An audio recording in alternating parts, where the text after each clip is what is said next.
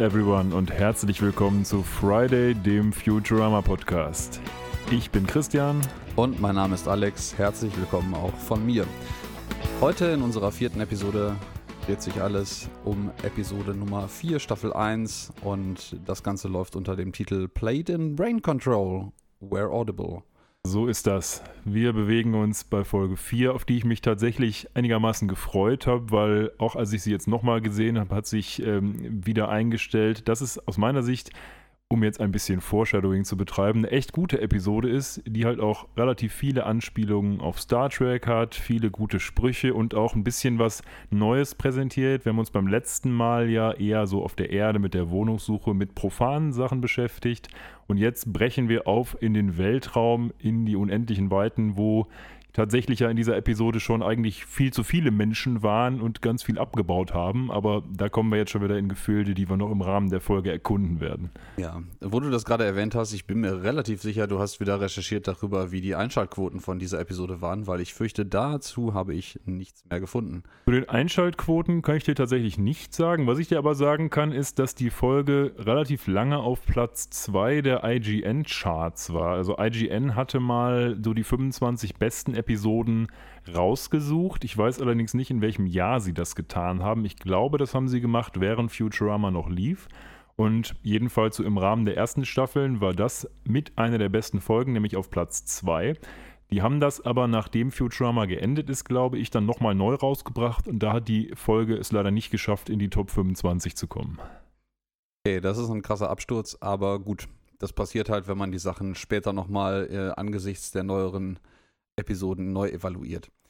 Ja, jedenfalls ähm, Erstausstrahlung von äh, der besprochenen Episode in, auf Englisch im amerikanischen Fernsehen ist der 13. April 1999 gewesen. Die deutsche Erstausstrahlung ist ein bisschen später passiert, äh, wie bei allen anderen Episoden auch, etwa anderthalb Jahre später, nämlich am 25. September 2000. Die Quellen sind tatsächlich sich ein bisschen uneinig gewesen darüber, ob die äh, amerikanische Erstausstrahlung am 11. oder am 13. April gewesen sein soll, aber es muss wohl der 13. gewesen sein. Ich werde zu diesem Datum am Ende, ganz am Ende, Ende der Episode noch was sagen und ich glaube, daraus wird sich dann relativ klar ergeben, dass es der 13. sein muss, weil uns nämlich ein Charakter der Serie selbst darauf stößt, dass es der 13. ist. Wir sind also da ah. gar nicht so sehr auf Sekundärquellen angewiesen, glaube ich, ähm, sondern können uns einfach die Folge angucken und ähm, sehen dann, dass der 13. tatsächlich stimmt. Ah, wunderbar. Dann bin ich mal sehr gespannt. Ja, der ähm, Titel der Episode ist im Englischen Love's Labors Lost in Space. Ja, und die deutsche Episode ähm, wurde wieder wunderbar benannt. Da, nennen, da haben sie sich tatsächlich wieder an Star Trek ein Beispiel genommen und wieder einen Titel genommen, der so quasi ziemlich flach ist und eigentlich schon ja einfach nur so eine Beschreibung dessen ist, was in der Episode passiert. Die heißt nämlich einfach nur Begegnung mit Sepp Brannigan, auch wenn uns das zum jetzigen Zeitpunkt tatsächlich ja noch gar nichts sagt. Nö, das ist völlig richtig. Ja, Love's Labels Lost in Space. Ich habe tatsächlich intuitiv gedacht, das wären mehr Anspielungen dabei, aber ich habe dazu nicht wirklich was gefunden. Es scheint mir einfach eine, eine schön klingende Alliteration geworden zu sein. Ja, das, das kann so sein. Ich war gerade kurz irritiert, weil mir deine Katze ein echt borstiges Haar hier in die, in die Finger gelegt hat, quasi. Und ich gerade schon dachte, ich hätte irgendwie, weiß ich nicht, Spliss oder so. Aber tatsächlich äh, ist es einfach nur ein, ja, weiß ich nicht, ein, ein gutes Bindemittel hier oder sowas, das seine Katze mir präsentiert hat. Ich vermute, es ist ein Schnurhaar gewesen. Sie sind allgemein noch ziemlich fies, wenn man sich da, wenn man da drauf tritt. Die sind nämlich sehr spitz auf der einen Seite, wenn sie ausgerissen sind. Ich wusste nicht, dass die Katzen so freigebig mit ihren Schnurhaaren umgehen, aber scheinbar ist das so.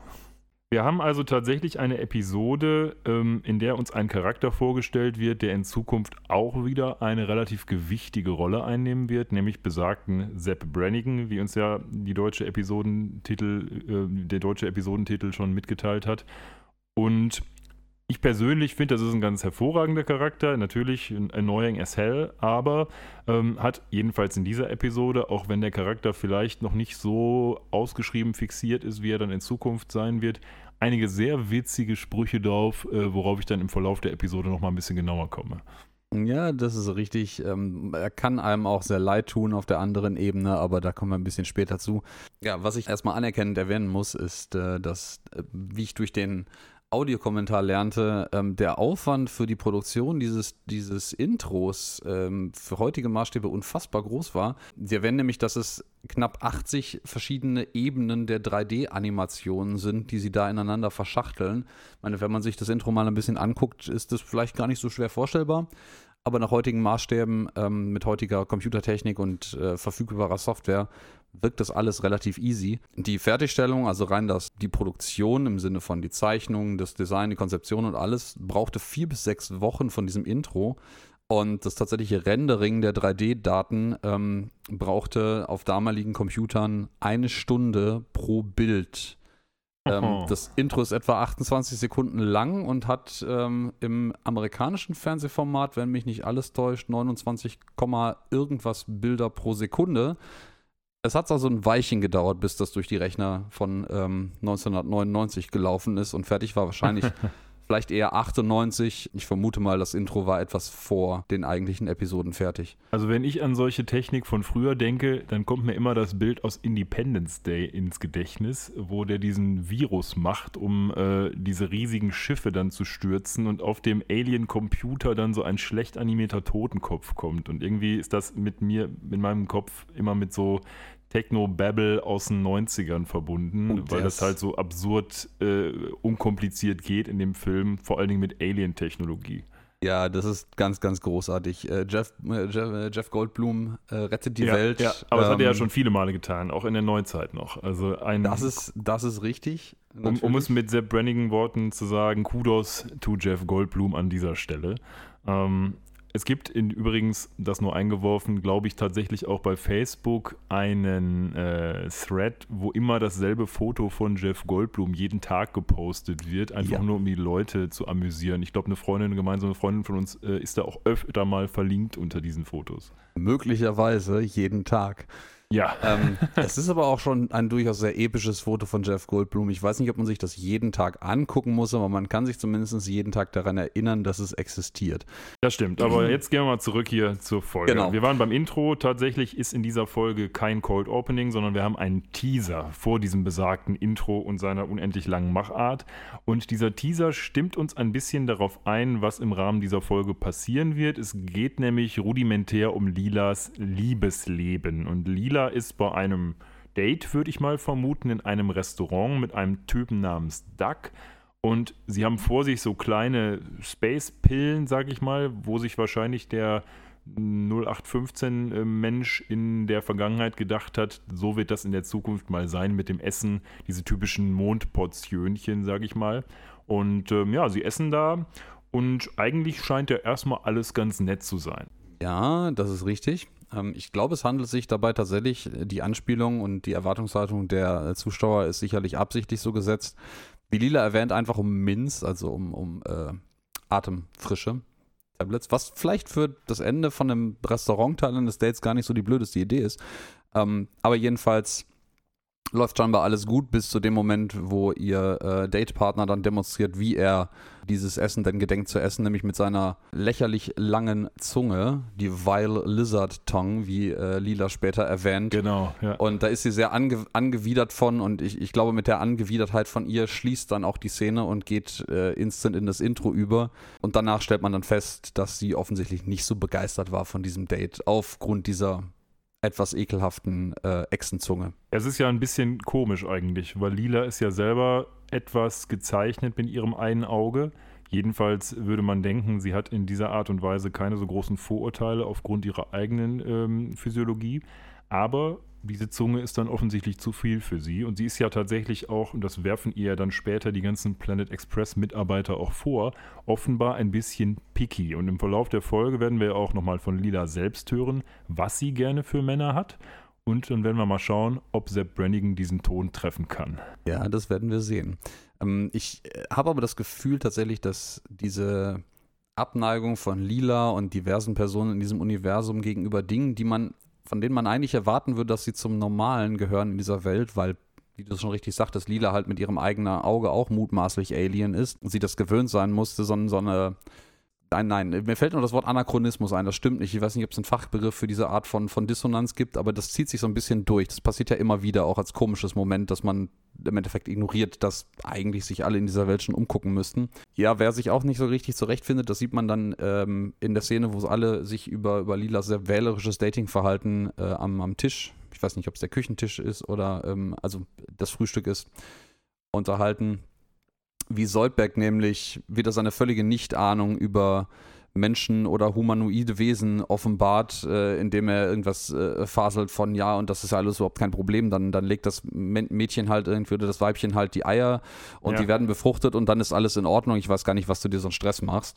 Ja, richtig, genau. Für ihn ist das alles relativ einfach, aber wir werden ja auch später noch in der Disco sehen, äh, warum, denn er hat ja andere Interessen als jetzt vielleicht so menschliche Frauen, deswegen kann man ihm gar nicht übel nehmen, dass er das vielleicht nicht weiß.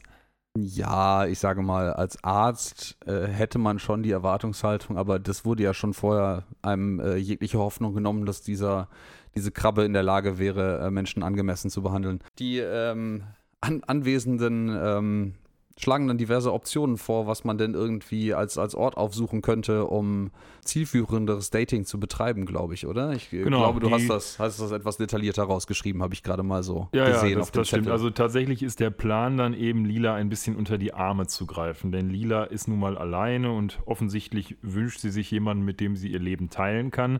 Und auch in der Zukunft ist es dann wohl so, dass man das in Clubs macht. Das ist für uns alle jetzt natürlich sehr ungewohnt in Corona-Zeiten. Was sind diese Clubs und was macht man da? Langsam werden wir daran wieder gewöhnt werden.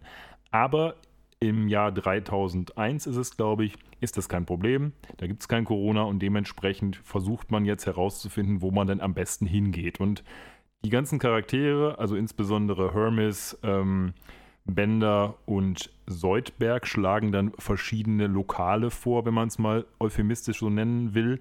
Das und, ist sehr höflich ausgedrückt, ja. Ja, und ähm, Hermes möchte gern ins Federal Sex Bureau.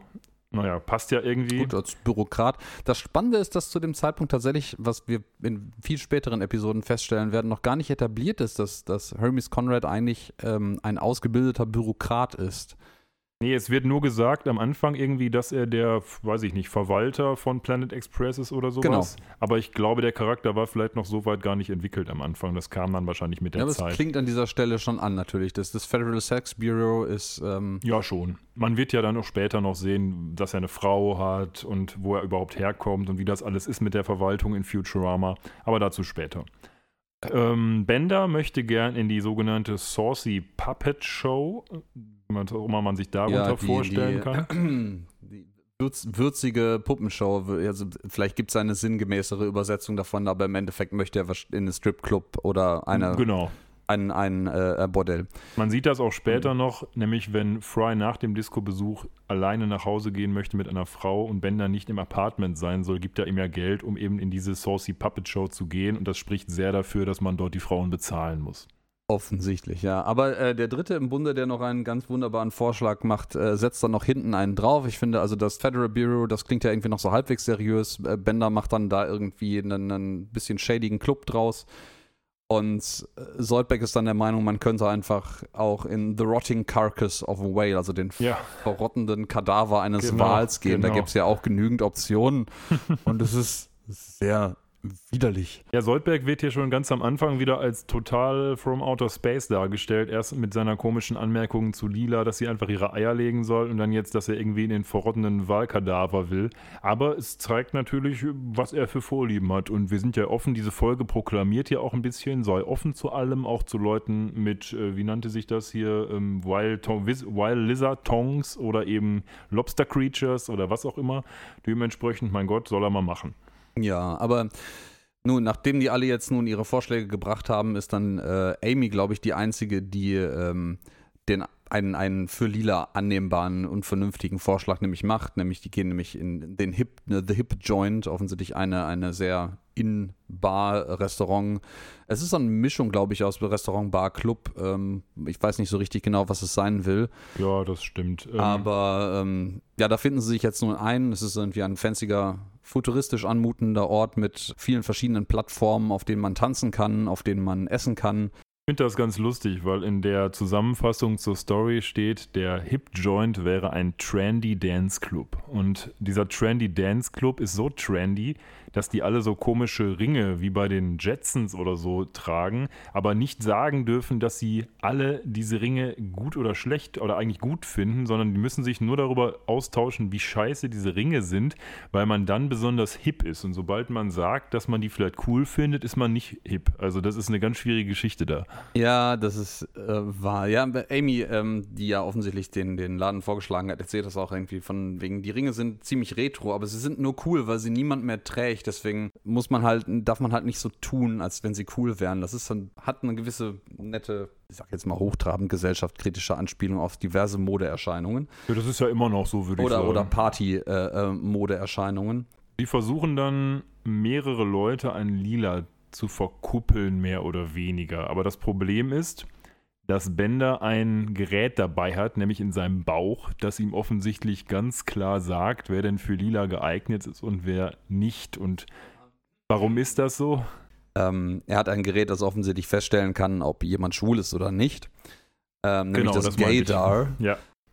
Ich weiß nicht, ob man heute so einen Witz auf der Ebene noch machen würde oder ihn vielleicht ein bisschen anders ausbaut. Wahrscheinlich. Aber ja, er, er erzählt jedenfalls zuerst so, ja, da, der da drüben, der ist nein, da, mit dem kannst du nichts anfangen. Lila, der ist schwul, der möchte von Frauen nichts.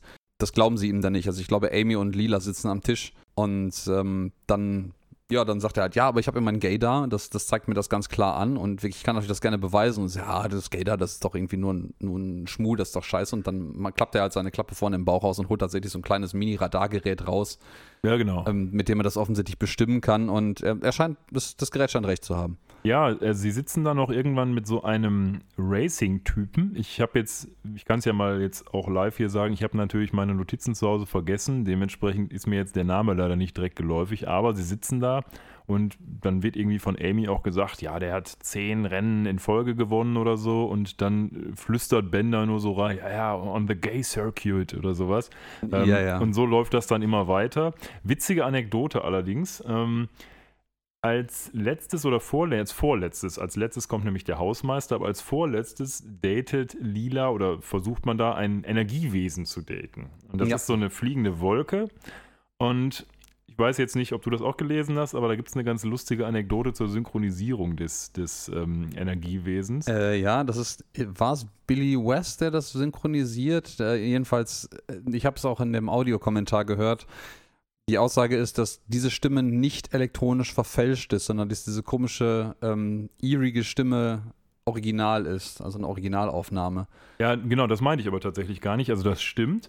Ähm, es geht allerdings, ich weiß nicht, ob es im Audiokommentar auch so genannt wird, das Gerücht um, dass die das gesamte Tonstudio abgeschaltet haben, weil sie dachten, als Billy West diese Stimme gemacht hat, dass das Tonaufnahmegerät kaputt ist. Weil das so, so komisch quietschig krächzend ist und die dachten, das ist nicht von Billy West selbst produziert, sondern wäre ein Knick in der Technik und haben dann herausgefunden, ach, der West, der kann das so natürlicherweise mit seiner Stimme machen und dann mussten sie alles wieder hochfahren und hatten einige Stunden verloren. Ja, ich, es, kann gut sein, dass sie das im Audiokommentar auch ähm, erwähnt haben, aber ich habe das, glaube ich, äh, überspult. Ich erinnere mich allerdings an, an Anleihen. Ich, wenn man währenddessen ein bisschen Notizen mitschreibt, dann kriegt man halt auch nicht immer alles mit. Wenn man jetzt mal so guckt, was der Billy West alles so heute spricht in dieser Episode, dann wird man auch zu dem Schluss kommen, dass er wahrscheinlich mindestens mal 50% sämtlicher Sätze in dieser Episode spricht. Äh, das definitiv, ja. Was sie tatsächlich noch erwähnen, ist, dass ähm, die, die Arbeitsanweisungen für die Animateure, ähm, also ähm, für diese Energiekreatur M5438 im Übrigen, ist der The Cheapest Star Trek Effect in the Book gewesen. Das war die Anweisung der optischen Darstellung. Ja, Star Trek und ein, ein bisschen, ein Ticken Star Wars zieht sich an, als Anspielung auch äh, relativ durch diese Episode durch. Ich sag mal, als Thema Sepp Brannigan, der, der Raumfahrer, bietet sich dazu an. es gibt ja auch sowohl bei Futurama, glaube ich, als auch bei Star Trek eine Folge, wo so ein Energiewesen die Leute auf ihrem Planeten gefangen hält, weil der die irgendwie sammelt oder so. Bei Futurama sammelt er, glaube ich, tatsächlich auch die Star Trek-Darsteller. Ähm, und bei Star Trek weiß ich es nicht genau, wie es funktioniert. Ich glaube auch, es ist nur eine nicht kanonische Folge der Animationsserie, aber nagelt mich darauf nicht fest. Ähm, auf jeden Fall ist das eben ein Effekt, der tatsächlich bei Star Trek sehr häufig vorkommt, weil das Geld alle ist oder warum auch immer, weil es früher Ja. vielleicht nicht besser ging. Ja, also ich kann mir sehr gut vorstellen, dass das ein gängiges äh, Thema in der alten Star Trek ähm, Serie war und dass man natürlich ja wenig Geld hatte und wahrscheinlich hat da einfach irgendjemand auf den auf die Filmnegative mit Gelatine rumgeschmiert und das auf äh, 300 Frames hinterher gemacht und anschließend war es ein, ein schwurbeliges Energiewesen, was irgendwie in der Gegend herumgewurbelt ist. Würde mich nicht wundern, wenn sowas tatsächlich auf die Art und Weise produziert wurde. Kann man heutzutage nur noch schwer nachvollziehen, weil diese ganzen Star Trek-Serien ja alle remastered wurden. Sowohl die Old Generation, also die, die Old Series, als auch Next Generation etc. sind ja einmal alle komplett auf Blu-ray, auch mit neuen Special Effects released. Dementsprechend kann man das, wenn man es auf Netflix guckt, gar nicht mehr nachvollziehen. Nee, da würde ich tatsächlich, ähm, da ich mir jetzt äh, letztens tatsächlich auch die komplette ähm, Box von den sechs, glaube ich, sind es, die die ähm, Luke Skywalker Saga äh, Star Wars geholt habe, also die drei Originalfilme, die drei neuen Filme, nee, neun sind es und die, die drei ganz neuen Filme. Ähm, würde mich auch mal interessieren, die drei alten Filme in der Originalversion zu sehen, weil sich da sehr viele Leute auch, ähm, so hatte ich mal gelesen, darüber aufgeregt haben, dass man unfassbar viele äh, äh, Tierchen und, und Spielereien nachträglich in Gegenden eingefügt hat. Ich fand das, als ich mal vor einer Weile eine, ich glaube bei YouTube eine Gegenüberstellung von dem, von der Vorher-Nachher-Version gesehen habe, eigentlich etwas belebter. Ich fürchte nur leider, die, das müsste dann Ende der 90er Jahre gewesen sein, remastered animierten Tierchen, die da herumhopsen, sind nicht übermäßig gut gealtert. nee, das nicht. Und ich weiß noch, dass sie damals ja für den Imperator irgendwie so eine alte Frau genommen haben, der sie irgendwelche Affenaugen so retuschiert haben. Also ob man das unbedingt sehen will, weiß ich nicht. Aber es wäre witzig. Ich erinnere mich auf jeden Fall daran, dass sie bei den, äh, äh, den, den Gleitern, äh, mit der sie durch die, denen sie durch die Wüste fahren, dass die im Original tatsächlich Gestelle drunter hatten, natürlich, mit denen sie auf Rädern liefen und dass man das dann ähm, in der Postproduktion auf dem Film wirklich, deswegen kam ich vorhin auf Gelatine, mit Gelatine verschmiert hat, sodass das quasi so ein bisschen so aussieht, als wenn so ein Hitzegewaber unter diesem Ding wäre, sodass man das Fahrgestell nicht mehr sieht. Also das Ja. sieht man mal, wie man dann in den 70er Jahren äh, Special Effects produziert hat. Wir hatten Ohne ja nichts. Wir hatten ja nichts. Wir hatten ja nichts und das war alles aus Holz. In der Tat. So, aber zurück mal zu Futurama jetzt. Also, die alle haben eigentlich Erfolg bis auf Lila. Denn, denn ähm, der Lobster King hier, äh, Soldberg, der trifft tatsächlich einen Lobster im, im Aquarium und geht eine Liebesgeschichte mit ihm ein. Er nimmt den Lobster auch mit nach Hause. Man denkt fast, es wäre ein äh, klischeehaftes chinesisches Restaurant, wo man äh, sich den Hummer aus dem äh, Aquarium hinter der Sitzgruppe aussuchen kann, aber Soldberg wirft ein deutliches Auge auf ihn oder sie oder es, keine Ahnung, wie es Ich habe auch, identifiziert. hab auch darauf gewartet, dass der Hummer quasi Und- rausgenommen wird, ja. Ja, ja, man sieht aber dann an, äh, man sieht, glaube ich, nur dann äh, später, als sie den Laden verlassen, wie Soldberg mit dem Hummer auf dem Arm ähm, dann nach Hause geht, glücklich. Genau. Und was mich sehr überrascht, ähm, ob seines restlichen Dating-Unglücks und ja auch, wenn wir uns an die erste Episode ver- erinnern, den ganzen Auftakt von Fry in, ins Jahr 3000 quasi zu fallen, ähm, dass Fry an dem Abend tatsächlich ein Mädel abschleppt, nämlich das 21st Century Girl genau, ja. die äh, sich offensichtlich noch an eine Robot-Apokalypse erinnert, auf die Friday etwas merkwürdig reagiert. Also es scheint so, ich bin mir nicht ganz sicher, ob die Darstellung haben soll, dass sie so tut, als wüsste sie das noch, als wenn sie ein bisschen weird im Hast du, Kopf ist. hast du gerade gesagt, auf die Friday ein bisschen komisch reagiert? Möglicherweise. ja, richtig so. Immer Ja. schön den Titel rausholen, damit jeder das auch indoktriniert bekommt, wie wir heißen. ja, das ist richtig. Mit dummen Wörtspielen dann können wir uns ja nachher noch auseinandersetzen. Dafür ist Sepp Brannigan heute zuständig. Und Fry nimmt die auch tatsächlich mit nach Hause und möchte dann eben, dass Bender in den Stripclub geht, gibt ihnen dafür Geld. Und Lila bleibt allein, nicht einmal der Hausmeister am Ende, der da den Laden wischt, möchte sie noch großartig bespaßen, denn sobald äh, er sieht, dass sie nur ein Auge hat, sagt er sogar, oh, I thought you had two eyes und geht abgeschreckt weg und sie Ja. bleibt eben alleine. Man, man könnte das auch als ein kleines Motiv äh, des ähm, gesellschaftsakzeptierten Rassismus in der Zeit ansehen, wenn man das möchte. Aber ich weiß nicht, ob das so angelegt ist oder ob das nur ein Einzelvorfall in diesem Fall ist. Aber äh, es zieht sich ja durchaus durch, dass das ein Auge von Lila immer wieder zweifelhafte Aufmerksamkeit auf sich reißt. Ja, und am nächsten Tag kommt schon die nächste Star Wars-Anspielung, wo wir schon dabei sind, denn der Professor hat eine ganz besondere Mission für unser Team, nämlich ein Charity-Event quasi, das auch, äh, sag ich mal, Ja, steuerbegünstigt steuerlich- ist. Genau. Was steuerlich absetzbar ist, das ist, ähm, man sieht sehr schön daran, was da die Prioritäten sind, ja. Genau, die Planet Express Crew soll nämlich zu einem Planeten namens Vergon 6 fliegen. Und als der Professor das denen so ein bisschen anträgt, drückt er auf den Knopf und dann kommt so eine schöne grüne Projektion, wie es in Star Wars 6 der Fall ist, wie man ja offiziell zählt, wo nämlich Endor gezeigt wird. Das ist auch dann so eine grüne Projektion, die sich langsam dreht. Da haben wir also eine weitere Star Wars ähm, Anspielung. Und was sollen sie dort tun auf diesem Planeten? Ja, sie sollen dort die Tiere, die vom Aussterben bedroht sind, retten. Ähm, und zwar nicht, weil der Planet allgemein, ähm, sagen wir mal, wie man das ansonsten so erwarten würde, ähm, den, den natürlichen Lebensraum der Tiere ähm, abbaut oder er kaputt ist, sondern weil der ganze Planet einfach hohl ist und droht innerhalb der nächsten Tage, Wochen, nicht näher bestimmter Zeitraum zusammenzubrechen. Man hat nämlich offensichtlich vor mehr als 25 Jahren festgestellt, dass dieser Planet voll ist mit Dark Matter und äh, wie der Professor in diesem Moment er erwähnt, ist Dark Matter, also dunkle Materie, das, ähm, der Sprit für die Raumschiffe und man hat den halt ausgehöhlt. Und der ist komplett nur noch eine Hülle und der fällt demnächst in sich zusammen. Deswegen möchte man die Tiere retten. So ist das. Welche Tiere das sind, da kommen wir später drauf. An dieser Stelle nur ganz kurz, ohne zu sehr darauf einzugehen, ein Viewing-Tipp von meiner Seite, nämlich die Serie Dark Matter, ist, wenn man Science Fiction mag, eine ziemlich coole Sache, gerade für Firefly-Fans oder so. Also guckt da vielleicht mal rein, das ist nicht schlecht, wenn auch schon leider längst abgesetzt. Das stimmt, das ist jetzt auch mittlerweile sechs, sieben, sieben Jahre her oder sowas. Da müsste die etwa aktuell gewesen sein, ja, wenn ich das, das gerade das richtig kommt verbuche. Hin. Kommt, kommt ungefähr. Ich äh, erinnere mich auch, die damals gesehen zu haben. Nicht vollständig, aber das war sehr gut. Ähm, der Professor erwähnt zum Thema Dark Matter auch äh, sehr schön, one pound of Dark Matter weights almost 10.000 pounds.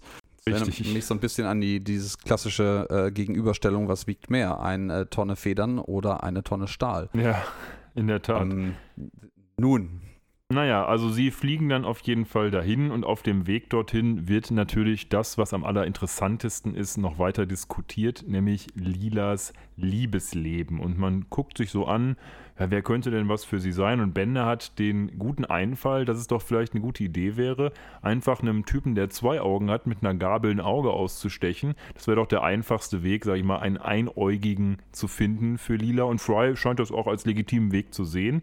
Aber Lila sagt dann nochmal so ein bisschen genauer, was denn sie in einem Mann möchte, nämlich möglichst adventurous, möglichst self-confident und vielleicht auch noch ein snappy Dresser. Er soll, soll quasi ein bisschen ähm, schneidig angezogen sein. Ja, und genau das ist auch der Punkt, an dem es dann überblendet wird auf die Nimbus, nämlich das Flaggschiff der DOOP, der Democratic, äh, wie geht's weiter? Order of Planets. Planets, ja, also quasi die Föderation im Futurama-Universum. Auf jeden Fall Snappy Dresser, das kann man schon behaupten, wenn man dann die schönen Uniformen von Sepp Brannigan und seiner Nimbus Crew sieht, denn die sind alle so, naja, sagen wir mal sehr knapp. Die sehen so ein bisschen aus wie das, was die Frauen früher in Star Trek getragen haben, nur dass es jetzt eben die Männer tragen. Ja, und das ist alles aus Velour. Ja, es ist alles aus Velour, in der Tat.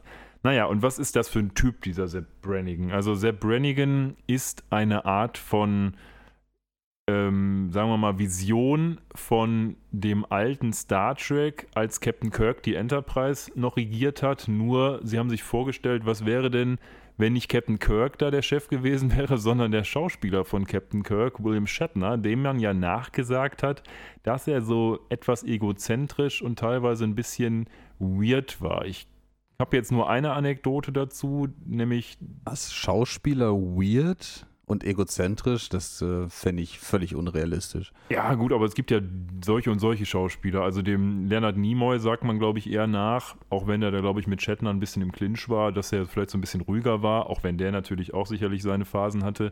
Das passt ja auch durchaus dazu, dass die beiden auch als Charaktere in der ursprünglichen Classic-Serie eigentlich gar nicht so gut zueinander passten. Ja, aber das war ja auch, sag ich mal, das Salz in der Suppe zusammen mit McCoy, dieses Triumvirat.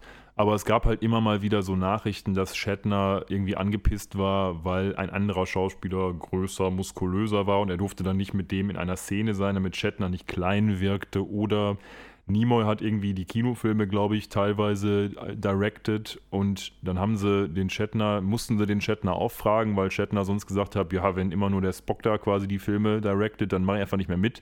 Und deswegen durfte der dann auch den fünften Star Trek Kinofilm als Regisseur verantworten und der ist auch grandios gefloppt, als die da nach Gott gesucht haben. Ähm, war auch nicht so doll ja. aus meiner Sicht. Wozu braucht Gott ein Raumschiff an dieser Stelle nochmal gefragt? Naja. Auf ja, jeden Fall. gut, das ist, ähm, da gibt es vielfältige Gründe. Auf jeden Fall ist das so der Hintergrund. Also man hat sich gefragt, was wäre denn los, wenn William Shatner die Enterprise kommandiert und Kiff der kleine Protégé, sag ich mal. Ich weiß nicht, ob es der erste Offizier ist oder sowas, aber auf jeden Fall ist es so der Handlanger, der quasi die niederen Dienste für den Brannigan machen muss. Er ist auf jeden Fall der traurigste äh, erste Offizier der Welt, wenn er die ganze Zeit Sepp Brannigan den Arsch hinterher tragen muss. Ja, völlig richtig. Und der ist wohl Spock nachempfunden, aber so Spock als unterwürfiger Typ, der aber irgendwie abhängig ist von, von Kirk im Sinne von Sepp Brannigan. Ja, ich äh, ähm, stelle auch fest, die Brücke der Nimbus, äh, ist es Nimbus oder Nimbus 3000 sogar? Ich bin ich glaube, Nimbus sicher. Es ist einfach nur Nimbus. Die Brücke sieht auch sehr, sehr, sehr orientiert an den klassischen Enterprise-Brücken äh, aus, mit diesen Sitzen in der Mitte, ganz hinten diese so halbrund angeordneten ganzen Konsolen, wo geschäftigt äh, andere Offiziere sitzen und unbestimmte Dinge tun. Und ja. im Vordergrund hinter einer Reling dieser riesige Monitor, auf dem man alle möglichen Dinge darstellen kann. Ähm, das ist äh, sehr hübsch und ja auch eine, eine weitere Anspielung auf Star Trek. Die hat man auch ähnlich wie die beiden Charaktere, glaube ich, noch gar nicht aus von näherem gesehen. Ne? Sepp Brannigan wurde vorher mal erwähnt, aber in Persona ist der auch noch nicht aufgetreten. Ja, genau. Also wer fleißig unseren Podcast hört, seit der ersten Stunde, der wird sich erinnern, dass in der ersten Episode von uns ja mal gesagt wurde, dass Fry eigentlich mal Curtis heißen sollte aber jetzt Philip genannt wurde. Warum ist das so? Haben wir damals schon gesagt, weil der eigentliche Voice Actor von Sepp Brannigan, Phil Hartman, von seiner Frau 1998 ermordet wurde und in Gedenken an ihn hat man den Philip dann Philip genannt. Und Sepp Brannigan ist eben der Charakter, den dieser Phil Hartman, der auch bekannt war als Troy McClure aus Simpsons, sprechen sollte. Das hat jetzt logischerweise nicht funktioniert, denn er war ja tot. Und deswegen hat Billy West das übernommen. Deswegen sagten wir auch gerade, dass Billy West quasi die Hälfte der Stimmen heute spricht. Denn er spricht nicht nur Fry und den Professor und Dr. Soldberg im Übrigen auch, nämlich auch noch den Sepp Brannigan. Und tatsächlich merkt man das ein bisschen, aber es ist schon ein erhebliches Sprachtalent. Und er hat natürlich auch das Energiewesen gesprochen, hatten wir ja auch gerade schon gesagt. Ja, mit dem kaputten Kassettenrekorder, der danach resettet wurde. Genau, ja. Ja, also es ist, es ist sehr schön, wie, wie dermaßen Sepp Brannigan und das Ganze drumherum ein, eine Anspielung auf, auf äh, Star Trek ist und das Ganze irgendwie mit aufarbeitet. Es ist fast eine Hommage, würde ich sagen. Und ähm, auch sehr schön, dass sie auch das Stardate ähm, sehr schön persiflieren hierbei, weil ich weiß gar nicht, ob das in späteren Star Trek-Serien irgendwann mal ernster genommen wurde, ob das so mittlerweile einen, einen, Kanon gibt dazu, was das konkret ist. Aber in den ersten, ich glaube, in der ersten Classic-Serie ist es tatsächlich einfach nur ein, ein zufällig aufsteigende, äh, äh, kryptisch wirkende Zahl und das wird auch hier äh, ein paar Mal aufgegriffen. Unter anderem, wo Sepp Brannigan seinem armen, kleinen, mutmaßlichen ersten Offizier Kiff Croker ähm, diktiert, was gerade so passiert und es einleitet mit Stardate 3000, irgendwas und keiner so genau weiß, was das eigentlich sein soll. Also ich glaube, bei Star Trek hat man irgendwann Ordnung reingebracht, aber ich glaube auch, dass die Zeitlinie in Star Trek dahingehend echt verkorkst ist, weil man halt manchmal nicht drauf geachtet hat, aber da kann ich jetzt nichts zu sagen, da müsste man Im mal einen Star Trek Podcast zu fragen. Im, Im, Zweifelsfall erklärt man das immer mit Zeitreisen. Das waren in meiner Erfahrung äh, immer entweder die besten oder die beschissensten Episoden, in denen das thematisiert wurde. Ja, wir werden ja auch noch bei Futurama die ein oder andere Zeitreise-Episode sehen. Wir sehen diesen großartigen ähm, Nicht-Star Trek-Offizier, äh, Captain, Entschuldigung, Captain, wie er mit seinem Schiff äh, in der Nähe herumfliegt. Und äh, ja, unsere Crew ist aber auch in der Nähe, nämlich auf dem Weg zum Planeten Vergon 6. Genau, der patrouilliert quasi mit seiner Nimbus da und das hat auch seinen Grund, wie wir später noch erfahren, aber zunächst einmal erfahren wir, dass der Brannigan wohl auch der Normalbevölkerung ein Begriff ist, denn Lila kennt ihn. Und die Reputation von Sepp Brannigan, wenn man ihn persönlich nicht kennt, muss wohl auch ganz gut sein, Der hat verschiedene Heldentaten offensichtlich begangen und ähm, dementsprechend ist Lila auch erstmal relativ angetan, als sie dann merkt, ui, das ist hier die Nimbus mit Captain Brannigan. Das ist ja vielleicht eine Gelegenheit, diesen unglaublich heroischen Captain mal kennenzulernen. Ja, genau. Aber dieser unglaublich heroische Captain, der vorher schon dargestellt wird und dem Zuschauer schon vorgeführt wird als, naja, gut, der ist eher ein bisschen cheesy und eigentlich gar nicht so der Held, wie wir gerade schon gelernt haben. Eine, eine William Shatner-Abklatsch äh, von, von Captain Kirk. Ähm, der will die eigentlich zuerst abschießen, weil er natürlich in seinem völlig überbordenden äh, Heroismus der Meinung ist, dass die jetzt gerade den, den, den ähm, Perimeter zum Planeten durchbrochen haben, weil er fährt dort Patrouille und dieser Planet ist offensichtlich Sperrgebiet aus diversen Gründen. Ja, dieser Planet ist eigentlich nicht nur sogar Sperrgebiet, sondern es gibt offensichtlich bei Futurama etwas ähnliches wie die Prime Directive wie in Star Trek, nämlich sogenanntes Brannigan's Law, was er auch von Kiff hin und wieder zitieren lässt, um seinen eigenen Namen zu hören. Und dieses Brannigan's Law, ähnlich wie die Prime Directive, sagt quasi, naja, du darfst dich quasi nicht in die Angelegenheiten von fremden Völkern etc. einmischen, wenn die nicht einen gewissen Status haben. Bei Star Trek weiß man das ja auch nie so ganz genau, was die jetzt sagt und die wird ja auch ständig irgendwie durchbrochen, wenn es mal in den Plot passt oder auch nicht. Aber hier gibt es zumindest ein Äquivalent und ich glaube, das ist auch der Hintergrund, das zitiert er, glaube ich, auch, dass er sagt, hey, es kann nicht sein, dass ihr jetzt hier irgendwas macht da mit den Leuten oder vielmehr mit den Tieren, die da noch sind, was aber natürlich absurd ist, was Lila auch später sagt, weil natürlich das ganze Problem nur entstanden ist, weil alle möglichen Leute diese Dark Matter abgebaut haben als Antriebsfuel für ihre Raumschiffe, also quasi dadurch, dass sie diese Prime Directive Branding's Law in erster Instanz längst gebrochen haben. Ja. Das Schöne ist allerdings, dass äh, Sepp Brannigan in der Episode, ich glaube jetzt noch nicht, aber im, im späteren Verlauf, ähm, in Bezug auf diese, oder auf, auf Kiffs, glaube ich, äh, Anmerkung zu Brannigans Law auch erwähnt, dass, ach, das ist, das ist mir auch alles viel zu kompliziert. Ich kann das auch selber alles gar nicht äh, äh richtig nach wiedergeben, worum es in diesem Gesetz eigentlich gibt. Das wäre für, fürchterliche Bürokratie.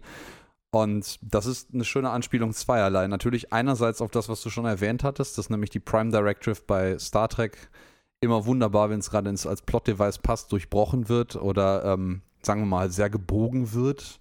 Und andersrum ist es auch sehr spannend, weil Sepp Brannigan ist offensichtlich der Namensgeber dieses Brannigans Law und man würde jetzt mutmaßen, dass er sich eigentlich damit auskennen müsste, wenn er Namensgeber dieses Gesetzes ist, weil er selber für die quasi Umsetzung oder die, die ähm, Gesetzesgebung mitgesorgt hat oder in, vielleicht in einem Komitee saß, was dieses Gesetz ausgearbeitet hat.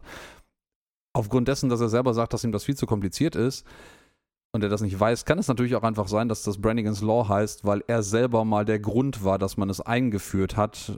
Stimmt, habe ich gar nicht so drüber nachgedacht. Das könnte in der Tat sein. Ähm, aber Sepp Brannigan ist auf jeden Fall dafür gut, immer echt lustige Sprüche zu, äh, zu sagen.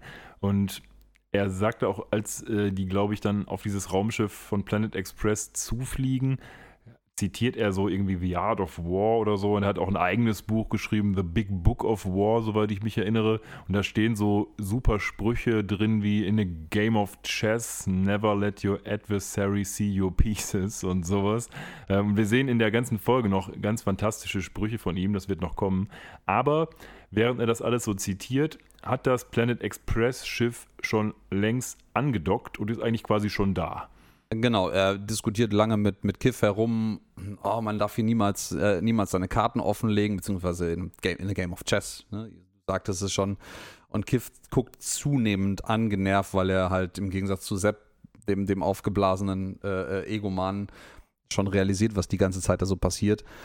Und dann so, ja, jetzt feuern wir die Kanonen ab. Und dann weist den Kiff darauf hin, dass sie gerade angedockt haben und an Bord kommen. Und ähm, dann Sepp Brannigan direkt von seinem, naja, sehr fragilen, seiner sehr, sehr fragilen äh, äh, Heldendasein direkt überschwenkt äh, in denjenigen, der als erster äh, das Schiff verlassen möchte und er, glaube ich, im Rausrennen Richtung äh, Escape Pods noch sagt so, ey, wenn das übrig bleibt, dann schickt mir bitte den, den Stuhl an meine Postadresse. Ja.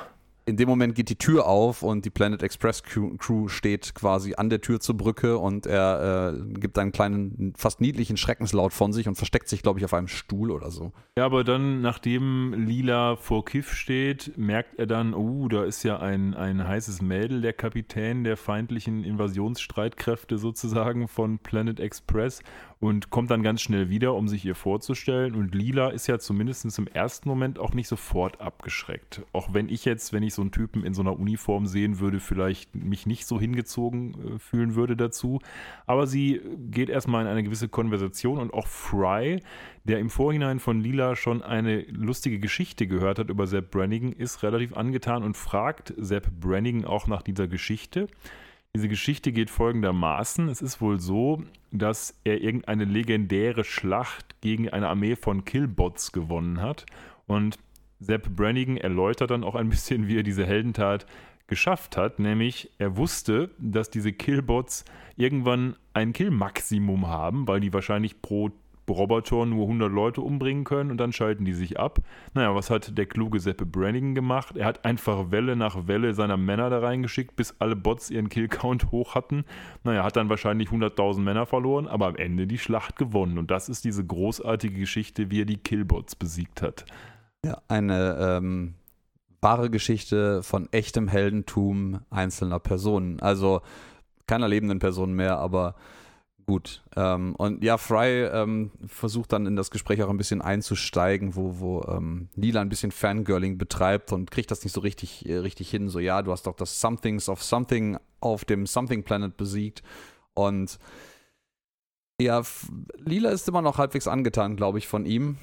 Ja, glaube ich. Zunehmend, zunehmend, zunehmend, zunehmend angenervt und ähm, ja, dann äh, lädt Sepp Brannigan die Planet Express Crew zum Essen ein. Ja, zu einem Light Dinner. Zu einem Light Dinner, ja, genau. Ähm, und ja, ich, ich glaube, ich meine, Lila hat oder keiner von denen hat bis jetzt ihm eigentlich gesagt, was sie da eigentlich zu suchen haben. Also zuerst wollte er sie abschießen, dann ähm, sind sie an Bord gekommen, weil es offensichtlich keinerlei Widerstand von Seiten der Nimbus gab. Nee, richtig. Und dann hat Sepp festgestellt, uh, das ist eine heiße Frau. Genau. Vielleicht kann ich da was starten. Richtig. Und die sitzen dann ja bei diesem schönen Light Dinner, was eigentlich gar nicht so light ist, denn Sepp Brannigan lässt sich von Kiff da ordentlich Parmesan auf sein Essen streuen, während er neben Lila sitzt. Und tatsächlich ähm, ist das dann das erste Mal, dass Lila ihm sagt, was eigentlich ihre Mission ist, nämlich die Tiere von Vergon 6 zu retten. Und das ist eben auch der Moment, wo Sepp Brannigan plötzlich mehr oder weniger ausflippt und sagt, das geht überhaupt nicht, das ist hier gegen mein Law, also Brannigans Law. B10.81. Genau, oh, sehr gut gemerkt. Und ähm, naja, das Ende vom Lied ist quasi, dass sie eingesperrt werden das, äh, was das Light Dinner angeht, im Übrigen. Es ist vielleicht, es ist ein Light Dinner, weil es im Durchschnitt für alle Anwesenden vielleicht ein Light Dinner ist, weil sie offensichtlich in der, in der großen Dining Hall des ähm, Schiffes sitzen und das ist nun mal ein scheinbar militärisch geprägtes Schiff. Dementsprechend sitzen unten alle anderen brav an, an länglichen äh, Tischen, nicht gerade Festtafeln und essen wahrscheinlich den Eintopf von vorgestern, äh, während Sir Brannigan sich mit der Planet Express Crew oben auf der Empore würde jetzt sagen, vergnügt. Vielleicht ist es aus seiner Sicht äh, der richtige Ausdruck. Aber ja, ähm, Lila unterbricht ihn dann während seines Geschwafels und einem Kiff, der ihm die ganze Zeit Käse auf sein Essen äh, schabt und offenbart die wahre Intention, warum sie jetzt nur hier sind, was eigentlich kein großes Geheimnis war, und dann steckt er sie in den Knast. Ja, wir also, sehen in dieser Szene ganz gut, was der Kern dieses Charakters der Brannigan ist, weil tatsächlich ist doch jeder, der ihn irgendwie persönlich kennt, sofort total abgeturnt von ihm, weil es einfach so ein schmieriger, großkotziger Typ ist. Aber offensichtlich ist seine Reputation ja ganz gut. Das heißt, alle Männer auch, die da sitzen, die, die mögen den ja nicht, die hassen den, genauso wie Kiff und genauso wie Lila ihn wahrscheinlich bald hassen wird im Verlauf der Episode. Aber ganz offensichtlich hat er es geschafft, sich eine Reputation aufzubauen, die einen großen Helden generiert. Das ist sehr wahr. Ja, äh, jemand aus der Menge der unten speisenden äh, Mitsoldaten des Schiffes ruft auch, glaube ich, You suck. Und ich ähm, meine, es klingt von der Stimme her sehr, als wäre es Bender, aber wahrscheinlich ist es einfach wieder der gleiche Voice-Actor, der sich dafür nicht die Mühe gemacht hat, seine Stimme zu verstellen. Ja, das kann aber sein. Die Planet Express Crew landet nun im Gefängnis und Es ist sehr spannend, äh, weil draußen vor dem Gefängnis offensichtlich äh, zwei Wachen stehen, die irgendwas in der Hand halten, was aussieht wie ein bisschen futuristische äh, Musketen. Ja, ja, so eine Das sieht jedenfalls sehr, sehr merkwürdig aus. Die, ähm, das, das gesamte Aufmachung äh, der armen Dropsy, die da draußen Wache stehen dürfen, ist auch ein bisschen traurig. Witzigerweise haben diese Space-Musketen auch ein Zielfernrohr. Ich hätte jetzt gedacht, so wie die aussehen, schießen die eher mit einem ziemlich großen Winkel, aber offensichtlich kann man damit auch sehr präzise schießen. Ja, ich sag mal, in, innerhalb eines Raumschiffes wäre es auch die klügere Wahl, ähm, Waffen, die eher breit streuen und dafür keine große Reichweite haben, zu benutzen. Das würde vielleicht auch verhindern, dass man die Hülle damit durchschießt, statt mit einem Scharfschützengewehr. Ähm, ich habe mich allerdings zugegebenermaßen bei diesen Visoren auch, äh, Visieren auch gefragt, müsste nicht eigentlich die breite Tröte von der Muskete vorne im Weg sein? Sieht ja, man stimmt, überhaupt tatsächlich. Irgendwas? Man guckt tatsächlich Weil, nur oft auf das ähm, Ende vom, vom Gewehr. Das, das, das, macht tatsächlich wenig Sinn. Aber jedenfalls sind sie äh, gefangen in dem, ja, in der, in der Brig, die ja, ähm, genau. in einer der, der ähm, Gefängnisse. Ich muss gerade feststellen, ist nicht, ähm, offensichtlich ist die, das Amy nicht mit auf dem Schiff, ne? Weil in der, in der Runde. Nee, die haben nur ein Außenteam aus drei Personen gebildet, nämlich ja, Bender, genau. Lila und Fry. Und Lila wird ja dann aus dem Gefängnis geholt, aber erst nachdem, glaube ich, Kiff und Sepp Brannigan in die Observation Lounge gegangen sind. Und wie tun sie das? Über eine sehr lange Leiter, denn die Observation Lounge ist offensichtlich oben auf dem Schiff. Und dann geht Sepp Brannigan voran und Kiff muss hinterhergehen. Und das führt natürlich dazu, dass er aufgrund dieser Uniform wahrscheinlich die ganze Zeit im Bestfall auf Sepp Brannigans Underpants guckt, im schlechtesten Fall auf das, was da drunter liegt. Ich vermute auf das, was da drunter liegt. Glaube ich, ist auch eine Anspielung auf Star Trek, ohne dass ich das jetzt im Audiokommentar oder sonst wo verifizieren konnte. Aber es gibt in Star Trek 5 dem besagten Film, wo Shatner Regie geführt hat, wo sie Gott suchen, so eine Szene, wo die auch so Leitern hochgehen müssen und wo Spock dann irgendwann so, so Raketenstiefel anhat. Und da gehen die auch eine Menge Leitern hoch. Und das ist ja so hier so ähnlich. Ich vermute mal, das ist eine Anspielung darauf, aber weiß ich nicht 100%. Ja, das ist sehr gut möglich. Ja, jedenfalls unterhalten sich Kiff und ähm, Sub Brannigan dann eine Weile lang, nachdem Kiff ähm, vielleicht die Auslegware von dem Herrn sich von unten angucken durfte. Aber ich, ich vermute, es war nicht das erste Mal, von dem her. Nee, bestimmt nicht. Das, das macht es jetzt, jetzt vielleicht nicht unbedingt besser.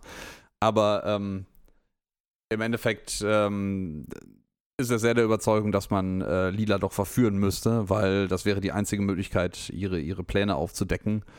Und äh, fragt dann zur Versicherung Kiff nochmal, ähm, ob es denn diesmal wirklich eine Frau wäre. Ja. Weil er sich da sicher gehen wollte, nicht na, wer weiß, was für hinten Reinfälle er schon erlebt hat. Ist vielleicht auch eine schöne Anspielung auf äh, Captain Kirk, der ja so in vermutlich so ziemlich jeder äh, Episode der klassischen Serie irgendeine Alien-Dame äh, ähm, mitnimmt. Ja, ja, das stimmt. Und nun, ich sag mal, wie halt so außerirdische äh, äh, Aliens ähm, gepolt sind, weiß man halt nicht so genau, ob es da so eine klare biologische Geschlechterunterteilung gibt, äh, wie man das gerne bei Menschen diktiert, äh, weiß ich nicht so genau. Auf jeden Fall kommen sie, naja, überein, sag ich mal. Eigentlich sagt ja nur Sepp Brannigan, was zu tun ist, dass Lila ihm zugeführt werden soll und Kiff holt sie dann auch. Und offensichtlich hat Sepp Brannigan gesagt, dass Lila so eine Art von ja, orionisches Sklavenkostüm oder sowas, nenne ich es mal, tragen soll, macht sie natürlich nicht, sondern geht einfach rein und dort findet sie dann Sepp Brannigan in seinem Love Room, dem Lovenasium. Offensichtlich in seinen Formal Shorts, die er ja. nämlich äh, Kiff vorher für ihn rauslegen soll. Ich bin mir nicht ganz sicher, ob die, ob die Shorts wirklich so formal sind aber. Ja, dieser ja. Raum ist in einiger Hinsicht ganz interessant. Nämlich zum einen liegt Sepp Brannigan ja auf so einem Hoverbett, das schwebt da durch den Raum und es hat einen Stecker. Das sieht man in der ersten Aufnahme nicht, aber später sieht man es, weil Lila ihn dann rauszieht, diesen Stecker. Und über ihm ist so ein richtig großes Bild von Sepp Brannigan, also ihm selber, wo er so ein bisschen nach schräg unten guckt. Und dieses Bild ist dem Bild, dem Präsidentenbild von John F. Kennedy nachempfunden. Das können wir mal vielleicht beim nächsten Mal auch bei Instagram posten oder so, damit ihr da mal so ein bisschen seht, was ich meine. Äh, das sieht nämlich ganz genauso aus, nur eben halt logischerweise nicht mit Sepp Brannigan, sondern mit John F. Kennedy. Aber das haben sie was? ganz gut hingekriegt. Und naja, dann sagt er eben noch, es gibt Champagner, er trägt da so ein, so ein Velour-Ding wieder und ist eigentlich total überzeugt davon, dass es jetzt gleich hier Snoo Snoo gibt, um mal vorzugreifen. Ja, tatsächlich offenbart er seine, seine Unsicherheit und Unfähigkeit an der Stelle noch ein bisschen, weil man tut es am Anfang ein bisschen als ein blödes Wortspiel ab, weil er bietet äh, Lila dann Champagne an oder er spricht das Champagner oder Champagne fürchterlich falsch aus. Und äh, Lila antwortet dann mit äh, Oh, I'm also a connoisseur. Ja. Ähm, und ich glaube, Sepp Brannigan äh, haut dann noch äh, I have studied abroad or two raus. Ja, ja. Er nennt sich auch die ganze Zeit, glaube ich, Big Z. Ja, und das ist ja auch das Lovenasium. Ja, er hat auf jeden Fall ein paar gute befinden. Sprüche raus, aber Lila nimmt am Ende des Tages dann den Stecker aus dem Strom und dann fällt sein Bett da in sich zusammen. Und genauso fällt auch Sepp Brannigan in sich zusammen. Nämlich er beginnt dann zu ähm, lamentieren, wie einsam er ist und es fallen Tränen und tatsächlich bricht der ganze Charakter so ein bisschen ein. Und da habe ich mich an dieser Stelle doch gefragt, ist das jetzt ernst gemeint oder ist das eine, sag ich mal, Advanced-Taktik, um Lila jetzt vielleicht doch noch rumzukriegen? Das habe ich mich tatsächlich auch gefragt, die ganze Zeit und ah, ich vermute, es ist tatsächlich keine Taktik, sondern dieser Mann ist einfach hart unsicher, verzweifelt und dergleichen mehr. Ja, glaube ich ähm, eigentlich auch, ja. Äh, um nochmal auf das Visuelle dieser Szene zurückzugreifen, ich finde es auch beeindruckend, wie riesig die Kerzen hinter ihm sind. Es sind schon fast Fackeln in Wachsform. Ja, und, und, diese griechischen äh, Statuen von ihm, die die Decke tragen, sind ja, auch sehr schön. Ja, genau, genau. Das äh, ist es tatsächlich sogar spannend, finde ich, dass das scheinbar Statuen von ihm selber sein sollen, die die Decke tragen. Ja, ja. ich hätte fast erwartet, dass das irgendwelche Hämpflinge von seinen Untertanen sind, die dafür ähm, zur Seite stehen mussten, einfach weil sie für ihn die Decke tragen müssen. Aber wahrscheinlich kann diese schwere Decke, so wie Atlas die Welt, nur Sepp Brannigan tragen. Ja, long story short, ähm, Sepp Brannigan versucht sehr unerfolgreich, Lila zu verführen und ja, ja, es ist ja erfolgreich, wenn man so will. Erst ne, nicht vor, das, das sollte man vielleicht nicht unbedingt vorgreifen. Ähm, wobei, ne. Ähm, ja. Wir haben jetzt noch eine kurze Szene im Gefängnis, wo Fry und Bender zurückgeblieben sind und sich überlegen, was können wir denn jetzt machen? Und Fry sagt dann zu Bender, hey, du kannst doch vielleicht mal hier dieses, dieses Steamrohr, da ist also so, so, ein Luftschacht mehr oder weniger, kannst du den nicht mal aufbenden, was er dann auch macht und dann kommt da eben ja, ganz viel Steam raus und am Ende verwandelt sich dieses Gefängnis in eine Art von Sauna. Ja, ist auch eine sehr schöne äh, Szene. Wieder den, den Humor anspielt, den du oder benutzt, den du anfangs äh, schon mehrfach charakterisiert hast, nämlich Fry, der etwas sinngemäß sagt so, hey, try bending that steam pipe or opening that steam pipe, maybe we, we can escape. Und ähm, als Bender dann äh, tatsächlich das aufmacht und da einfach eine riesige Wolke heißer Dampf rauskommt, meint äh, Fry dann darauf, oh no, it's full of steam. Ja, richtig. Ja, thanks, Captain Obvious.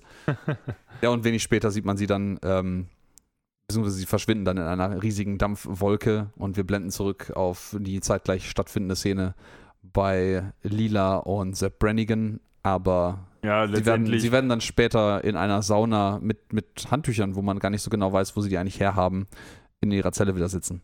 Ja, im Lovenasium sind wir eigentlich vorhin schon ein bisschen zu, zu weit vorgesprungen. Tatsächlich kommt ja jetzt im Anschluss erst die Szene, wo Sepp Branning auseinanderbricht, sag ich mal, und am Ende des Tages Lila dann zeigt, dass er vielleicht doch nicht der Held ist, ähm, der er immer vorgibt zu sein. But he's the Zapper. Er ist the Zapper, ja. Und naja, sie versucht dann halt eben, nachdem er so in Tränen ausgebrochen ist, ihn so ein bisschen aufzubauen. Und dann blendet die Szene mehr oder weniger aus.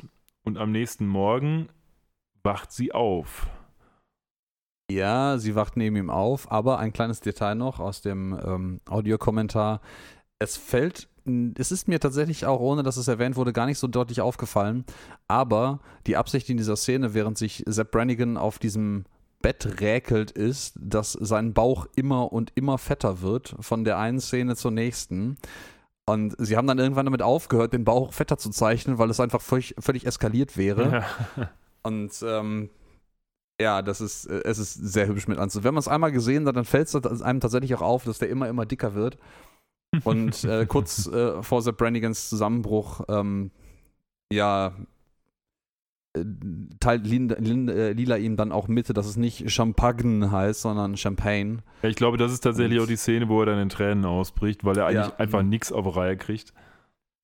Ja, aber ich, ich, wie du das richtig angesprochen hattest, ich bin mir immer noch nicht hundertprozentig sicher, ob das nicht vielleicht eine sehr, sehr komische, traurige Masche einfach ist, aber ich glaube, vielleicht weiß er das selber nicht mehr, weil der, glaube ich, einfach sehr durch ist. Ja, der Typ ist fertig, das stimmt. Aber um es abzukürzen, während Fry und Bender dann eben da in der Sauna, äh, sag ich mal, schmoren im Gefängnis, sieht man dann am nächsten Tag, wie Lila eben aufwacht, neben Sepp Brannigan und, sag ich mal, alles, was man so sieht, deutet sehr darauf hin, dass Lila Die und beiden Sepp haben gefickt. Genau, die haben die Nacht miteinander verbracht. Und Lila schleicht sich dann da raus und im Nachgang ist dem Sepp Brannigan dann auch ziemlich egal, ob sie jetzt Brannigans Lore brechen oder nicht, weil er sich ziemlich sicher ist, dass Lila sowieso auf halbem Wege wieder angekrochen kommt zum Big Z, weil sie einfach wie eine Drogenabhängige jetzt von ihm abhängig geworden ist. Ja, der Zapper. Ja, ja, genau. der alle Frauen an sich bindet. Ähm, ja, wie dermaßen er regelmäßig Frauen an sich bindet, ähm, sieht man auch in der Anschlussszene, wo er dann äh, die Crew freilässt, weil Lila, ich nenne das mal ein bisschen äh, in, mit seinen Worten eher äh, ihren Dienst verrichtet hat. Ja, Ähm, da sagt er dann auch Kiff, dass er bitte die Crew informieren möge. Genau, ähm, genau. Tell the crew I made it with a woman. form the crew. Ja. ja richtig, genau. Und äh, das scheint wohl, scheint wohl eher die Ausnahme zu sein. Aber ja, wir sind jetzt äh, quasi schon im, im, fast im Endgame der Episode angekommen. Sepp lässt nämlich die Crew wieder frei. Ähm, äh, man sieht zwischendrin auch in der, in der Saunaszene einmal, dass sich äh, Fry tatsächlich ein bisschen fragt, wo Lila denn eigentlich bleibt. Die ist ja nun schon eine ganze Weile weg, also genau genommen die gesamte. Nacht. Ja. Und ähm, das klickt aber bei ihm nicht, also auch bei Bender nicht, von dem ich das vielleicht eher erwarten würde, so sagen wir mal eindeutige Gedanken mit sich rumzuschleppen. Aber was schön ist an der Szene ist, dass man sieht, dass sich Fry doch ein bisschen um, um Lila schert. Also Ja, es wird ja, so ein bisschen, eher ein bisschen subtil die, die Beziehung zwischen den beiden aufgebaut, dass sie schon aufeinander versuchen, Acht zu geben. Ja, ja, absolut. Das Ja. ist so. Ähm, wobei so hundertprozentig eifersüchtig ist er in diesem Moment noch nicht, aber es wird auch am Anfang der Episode schon immer mal wieder angedeutet, dass Fry doch vielleicht etwas von Lila wollen würde, sie ihn aber eigentlich gar nicht in Erwägung zieht. Ja, und man kann natürlich auch mutmaßen, dass vielleicht seine, seine Ignoranz dieser Szene, die da nachts passiert sein könnte, einfach auch ähm, ja, sein, eine versteckte Eifersucht ist, also nicht absichtlich zeigen zu wollen, dass er, dass ihn das stört. Hm? Ja, ob das jetzt unbedingt zu Frys Charakter passt, das weiß ich nicht, aber ja, das kann auch sein, klar. Naja, Er wäre auf jeden Fall nicht so durchdacht, ja. Auf jeden Fall dürfen sie dann nach, ähm, auf den Planeten fliegen, nach Virgon 6. Und da bekommen wir eine ganz hervorragende Montageszene, wo sie nämlich die letzten überlebenden Tiere, wie in Noahs Arche mehr oder weniger, von Virgon 6 retten. Und da sind ganz hervorragende äh, Kreaturen und Kreationen dabei. Ja, die sind ganz, ganz, ganz großartig. Die ähm, haben nämlich ein Klemmbrett, wo sie eine, eine schöne Liste haben, was sie alles auf Noahs Arche, also das Planet Express Ship, mitnehmen sollen. Ähm, da wäre ganz deutlich zu erwähnen die Purple Fruit Snake. Das ist so eine riesige Schlange mit zig Augen, die dann Bender quasi frisst. Also die Schlange frisst Bender und Bender läuft dann quasi im Magen der Schlange zurück ins Planet Express Schiff, um sie zu fangen. Das ist ganz Sehr, hervorragend. sehr schön. Dann gibt es den Sharktopus. Ich weiß gar nicht, ob wir den zu Gesicht bekommen. Ich glaube nicht, aber Äh, doch später haben wir, glaube ich, alle Tiere einmal im Planet Express Schiff, aber da kommen wir gleich Ja, zu. da passen aber nicht alle zu denen auf der Liste. Also man kann die Liste sehen. Es ist noch der, der Sharktopus äh, gehört noch dazu, den, der Chilenian Space Bars, was offensichtlich ein Fisch Fisch ein, ein, ein Weltraumfisch sein sollte. Also Ja. es kann natürlich auch sein, dass der vielleicht sogar fliegen kann, wer weiß. ja, Ähm, das Parasitic Puppy gibt es auch noch. Das haben sie offensichtlich auch eingesammelt. Das Gretchen Mole. Oder der Gretchen Mole. dann der Windy Shrimp, den man tatsächlich auch sieht, wie er auf so einem kleinen Steinchen sitzt und ganz doll Wind bläst und Fry kommt quasi kaum an ihn ran, um ihn zu fangen. Ja, dann äh, gibt es noch die Vampire Slug. Ich weiß nicht, ob man die zu Gesicht bekommt. Ich glaube, die ist tatsächlich in der Aufnahme zu sehen. Ähm, und sehr schön, mein persönlicher Liebling, der Excommunicated Cardinal. ähm, der arme Vogel, mit dem keiner mehr redet. Und das ähm, nächste Tier, was wir dann sehen, Four-Legged Mimic, das versucht Lila einzufangen, aber dieser Mimic hat sich natürlich so verkleidet wie lila aussieht und Fry kommt dann mit so einem Netz dazu und jeder zeigt auf den anderen und er wirft das Netz natürlich über die originale lila, obwohl der Mimik natürlich vier Beine hat und aussieht wie ein Pferd mit lilas Kopf. Also eigentlich ein, eine Art Minotaurus, der sich äh, in lila verwandelt hat. Eigentlich völlig, ab- ich frage mich, was dieses Tier in der freien Wildbahn kann, weil es sieht immer aus wie ein Pferd und kann seinen Kopf verändern. Was, was bringt das? Das Schöne ist, äh, man sieht den später nochmal, wenn man genau hinschaut. Mhm. Aber da kommen wir gleich zu. Den, Ja. den, den, den Vorleg Mimic, der hat nun lila nachgemacht. Wir haben auch noch den Molotov Cockatoo. Ja, ja, ja. Nicht zu verwechseln mit dem Molotov Cocktail. Richtig. Wobei, vielleicht ist er vergleichbar brisant. Und ähm, Ja, als letztes Tier haben wir den Herma Flamingo und der ist auch super, weil der hat zwei Köpfe, einen weiblichen, einen männlichen und der männliche Kopf hat so einen schönen Mr. Monopoly Bart. Da fehlt nur noch so ein Monokel oder so ein und Hut. der weibliche hat äh, Wimpern. Ja, ja, genau. Also das ist natürlich das Kernargument, dass man sagt, der eine ist eine Frau und der andere ist ein Mann. Das ist Ja. auch ein bisschen äh, anachronistisch, ja. Be- Bender ist allgemein ein bisschen angepisst, glaube ich, von der ganzen Sache. Und ich glaube, ab einem gewissen Punkt äh, dieser Sammlung möchte er einfach alles auf den Grill werfen. Ja, ja. Beziehungsweise insbesondere Nibbler, den wir nämlich jetzt treffen. Der jetzt noch gerade gar keinen Namen hat, der Genau. auch, ich glaube, nicht in der Liste vorkommt, Nee. was vorgreifend, Foreshadowing auch Sinn macht. Ich? Ähm, aber das ist ein, jedenfalls ein niedliches kleines Tierchen, schwarz, ähm, mit einem, ich weiß gar nicht, ob er ein drittes Auge hat, aber er hat jedenfalls eine Art Antenne, auf der ich etwas glaube, ist, es hat ein- ein drittes Ist Auge ein ist. drittes Auge, wo also Ähm, zwei Augen hat er und ein drittes an der Bender Antenne. möchte es auf den Grill werfen, kochen ähm, und äh, Fry steigt da total enthusiastisch mit ein, aber dann zeigt sich natürlich Lilas äh, Vorliebe für Tiere und sagt so, oh guck mal, das ist doch so süß und der knabbert da irgendwie an etwas rum, was wie eine übergroße Walnuss aussieht und ähm, möchte den gerne behalten. ja, und Der ist scheinbar auch nicht auf der Liste, sonst dürfen sie ihn ja auch gar nicht behalten. Ich glaube, er ist auch nicht auf der Liste, weil keiner weiß, dass diese Kreaturen existieren. Wir werden über die ja noch in der Zukunft einiges Mhm. erfahren. Da wollen wir jetzt mal nicht so drauf eingehen. Sie Ja. nennt ihn Nibbler und sie nennt ihn deswegen so, naja, weil er halt an diesem Stein, an dieser Walnuss, was es auch immer ist, halt nibbelt, nämlich so Ja. mümmelt, sag ich mal.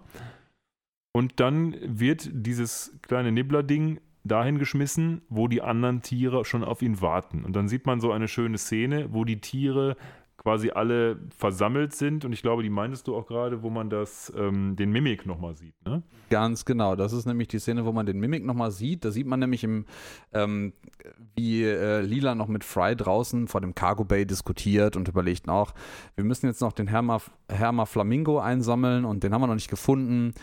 Wir müssen ihn aber alleine lassen, sonst finden wir ihn nicht, ob wir den mit den ganzen grausamen Wesen hier alleine lassen können. Dann stopfen sie ihn in den Cargo Bay rein.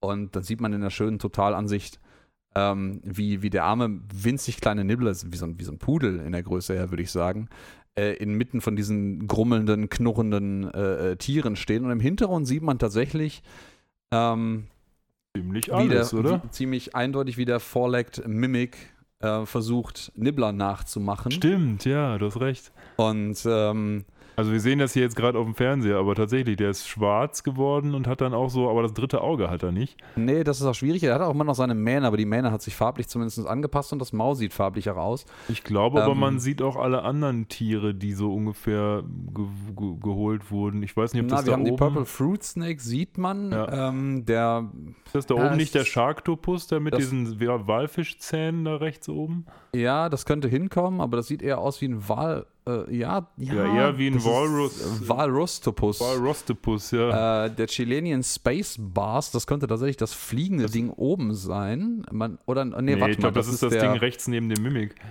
Ja, das äh, ist wahrscheinlich der Excommunicated Cardinal. Ja, aber genau, genau. jedenfalls, äh, ich glaube, nicht alle Tiere, zum Beispiel die Turtle links unten, die man sieht, die müssen absurd aussehen, die passt zum Beispiel zu keinem Tier auf der Liste. Muss ich nochmal die Liste angucken. Ähm, Turtle. hm. Ja, das kann sein. Und ja, jedenfalls die Hörmer Flamingos fehlen auf jeden Fall. Ich weiß nicht, vielleicht äh, sind ja da noch mehr Formwandler mit dabei oder so. Man sieht auch tatsächlich, dass äh, ähm, von einem Tier tatsächlich zwei da sind.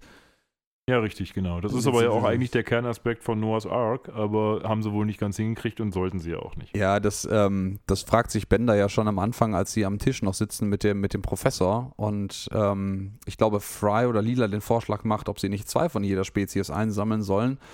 Und Bender dann fragt so, why two of them? Und dann flüstert Dealer ihm was im Ohr und dann kichert er ganz, ganz kindlich so, hihihihi. Ja, um das noch einzuwerfen, weil das ein guter Moment ist, soweit ich informiert bin, haben Fox und die anderen Ausstrahlungsstudios auch unterschiedliche Altersfreigaben für diese Folge gehabt, weil nämlich Fox etwas konservativer ist und gesagt hat, oje, oje, da wird ja über Sex geredet, das machen wir besser ab, ich weiß nicht, 14 oder 16 und die anderen waren ein bisschen liberaler und haben gesagt, ja, na gut, das ist ab 14. Also da sieht man gut, wie in Amerika das so verteilt ist. Aber das nur so als Einwurf am Rande. Ja, ähm, genau, wir haben jetzt den armen kleinen Nibbler, der in dieser ähm, Riege von, von fürchterlich äh, viel, viel größer und ich glaube, alle sind so ziemlich größer als Bis er. auf den Windy Shrimp. ja, wahrscheinlich bis auf den Winnie Shrimp, aber den sieht man in der Szene gar nicht. Doch, doch, der ist dahinter, die sieht man jetzt nur gerade nicht. Ah, okay.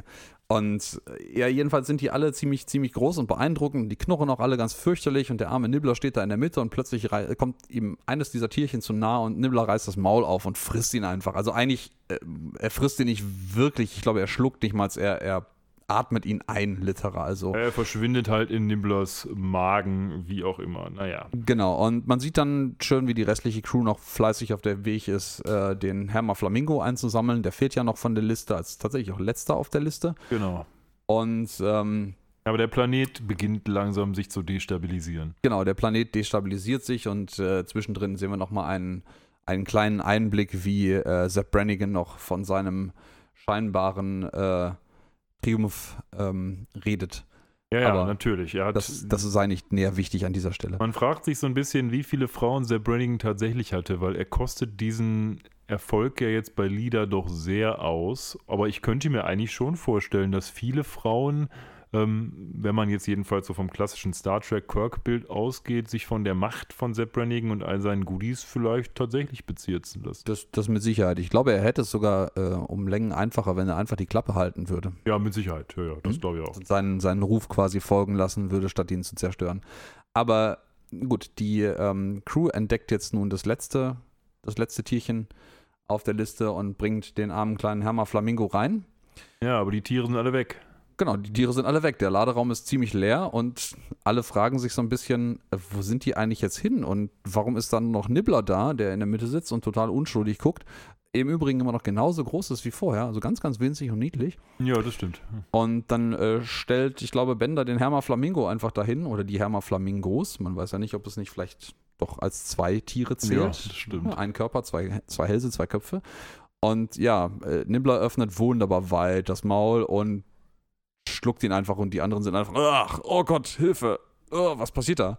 Ja, genau. Und dieses niedliche kleine, danach dann sehr grinsende Tierchen äh, verschluckt einfach dieses Viech. So. Ja, und wir haben ja gesehen, dass der Planet langsam vor die Hunde geht und das merken die auch jetzt langsam, während sie da auch gleichzeitig noch bemerken, dass Nibbler eben dafür verantwortlich ist, dass alle Tiere weg sind.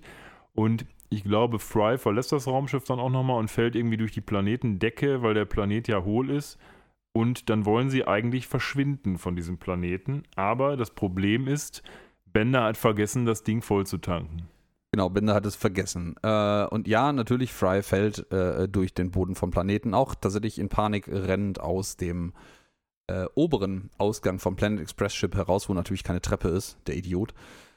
Ähm, das, das Spannende ist auch noch, dass Lila hier wieder mit ihrer, ja, mit ihrer Tierliebe punktet, indem sie die anderen beiden davon überzeugt, dass man Nibbler jetzt nicht umbringen sollte, ähm, sondern dass er halt eine total niedliche Killermaschine wäre und dass irgendwie okay wäre, ihn zu behalten, obwohl er jetzt gerade literal alle letzten Tiere auf diesem Planeten aufgefressen hat. Ja, wahrscheinlich wäre es auch relativ schwierig, Nibbler irgendwie jetzt zu töten oder sonst was zu machen. Ich glaube, da hätten die eher Angst haben müssen, er dass, sie. Nibbler sie frisst. Ja. Genau, dann Bender hat jedenfalls völlig vergessen, das Ding zu tanken und nun, jetzt stecken sie natürlich in der Bredouille und Fry und Bender denken sich, ja gut, scheiße, wir sind alle hier in Panik, der Planet bricht zusammen, was soll's? Äh, Lila, da oben fliegt doch dieser windige Captain-Typ mit seiner Nimbus rum. Ruf den doch mal an und frag doch mal um Hilfe. Ja, und vor allen Dingen wissen sie ja zu dem Zeitpunkt gar nicht, dass Lila und Sepp Brannigan das Bett miteinander geteilt haben und können dementsprechend ad hoc nicht verstehen, wo das Problem liegt. Aber Das realisieren sie dann relativ schnell. Genau, und sie bequatschen Lila natürlich trotzdem, weil es gibt einfach keine andere Möglichkeit. und dann gibt es so eine relativ eklige Konversation zwischen Lila und Sepp Brannigan, die das im Übrigen auch mit so einer Art von, ja, so, so einem Telefon, der so aus der Decke kommt, macht, ihn anruft und naja, man sagt so, gut, Sepp Brannigan, kannst du uns nicht mal helfen? Aber Sepp Brannigan ist natürlich schon gewillt, das zu machen, will aber, dass ein bisschen mehr Sexappeal bei dieser Geschichte passiert. Er möchte natürlich, dass seine, seine Person nochmal unterstrichen wird. Es ist im Übrigen auch sehr schön, die ähm, Kommentatoren dazu haben auch zu dem Telefon äh, einen, einen schönen Einwurf, nämlich dass bis jetzt tatsächlich keine einzige Telefonkommunikation in dieser Serie, die bis jetzt ja nur vier Episoden hatte, gleich läuft. Das Telefon sieht immer anders aus und es funktioniert immer anders.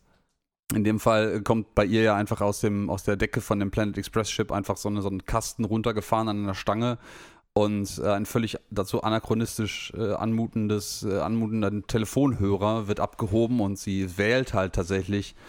Äh, man hört tatsächlich äh, diese DTMF-Wähltörne noch im Hintergrund. Und bei Sepp Brannigan im Schiff ist natürlich, er sitzt auf der Brücke und natürlich hinten auf dem großen Monitor einen riesigen grünen Lettern Incoming Transmission zu lesen. Ja, so wie es sich gehört. Das ist wahr.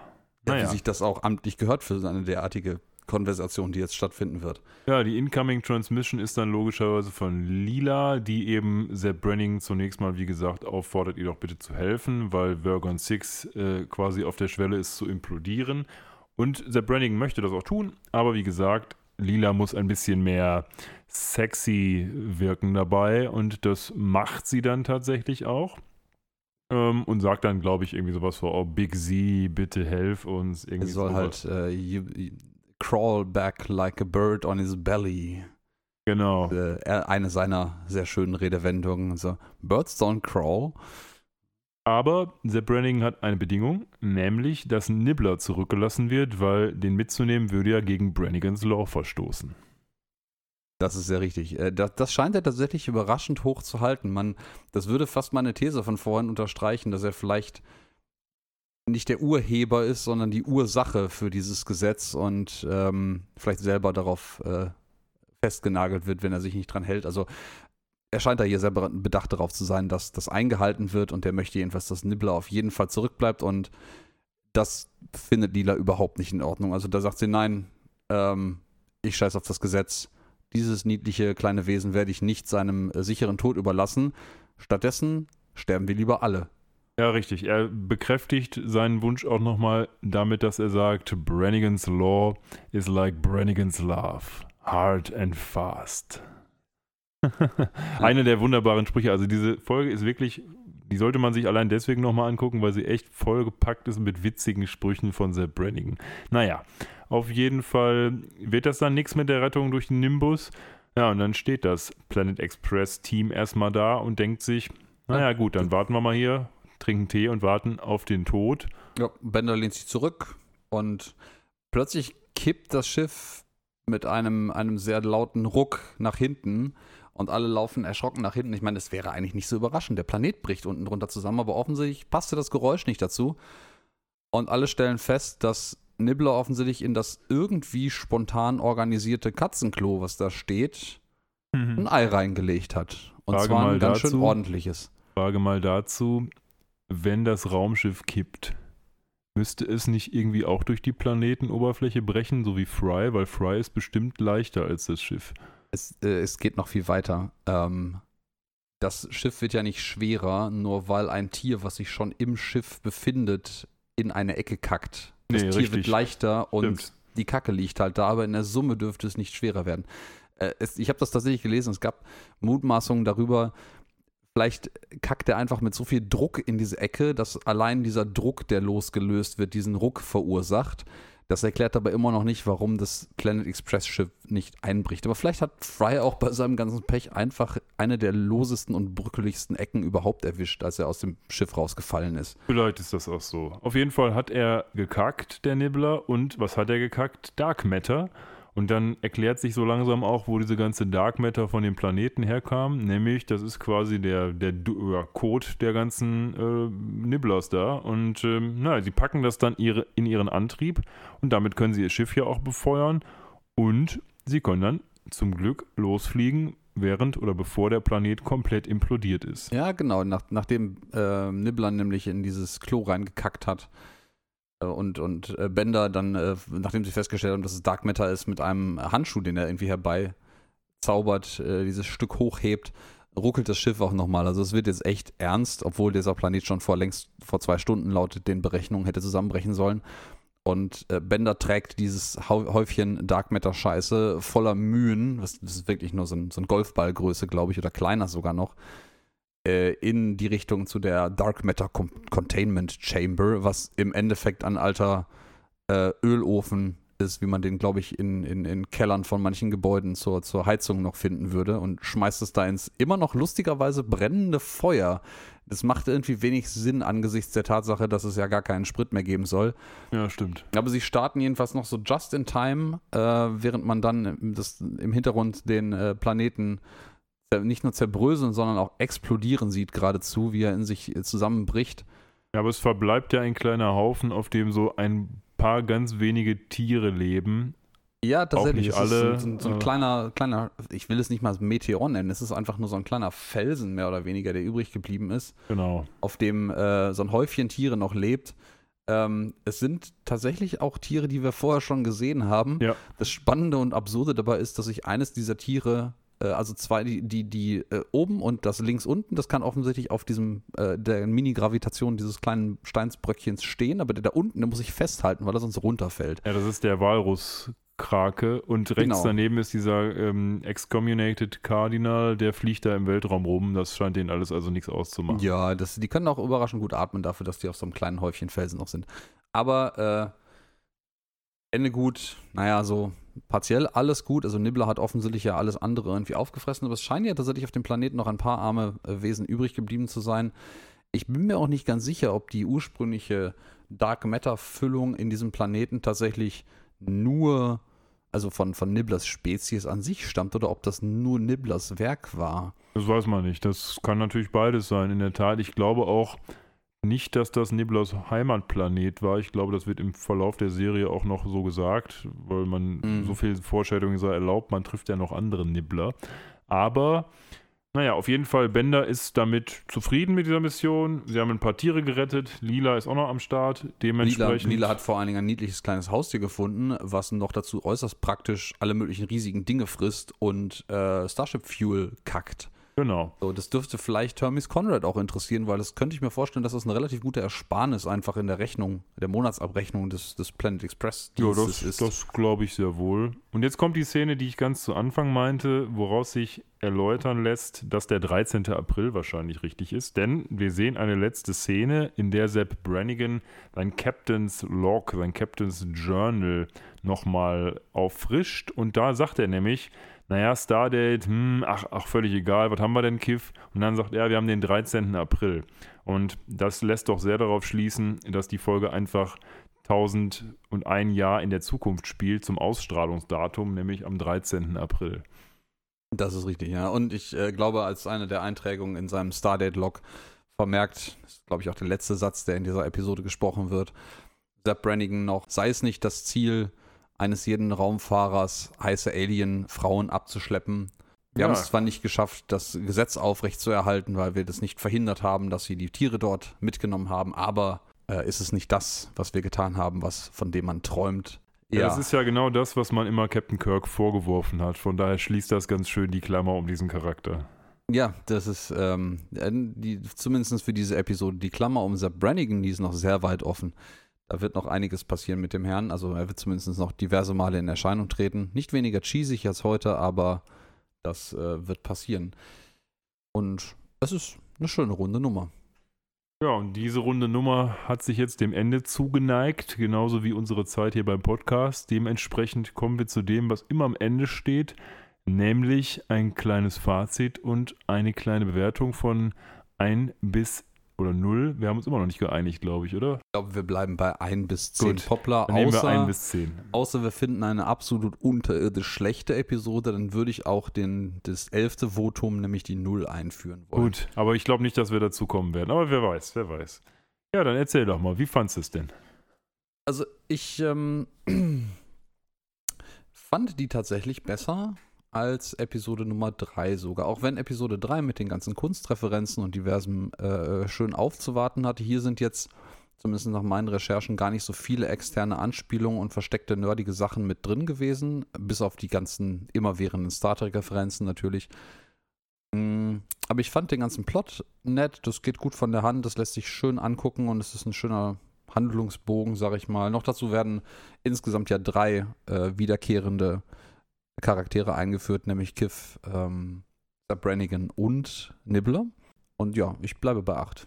Ja, du hast es schon gesagt, es gibt eine ganze Menge Star Trek-Anspielungen. Mir persönlich gefällt das sehr gut. Ich mag ja auch Star Trek sehr gerne und ich fand die Episode tatsächlich auch sehr kurzweilig. Das liegt zum einen daran, dass sie wieder, finde ich, sehr gut konstruiert ist und zum anderen auch daran, dass Sepp Brannigan dabei ist. Und zwar ist der Charakter natürlich mal platt zu sagen, ein ziemlicher Schaumschläger.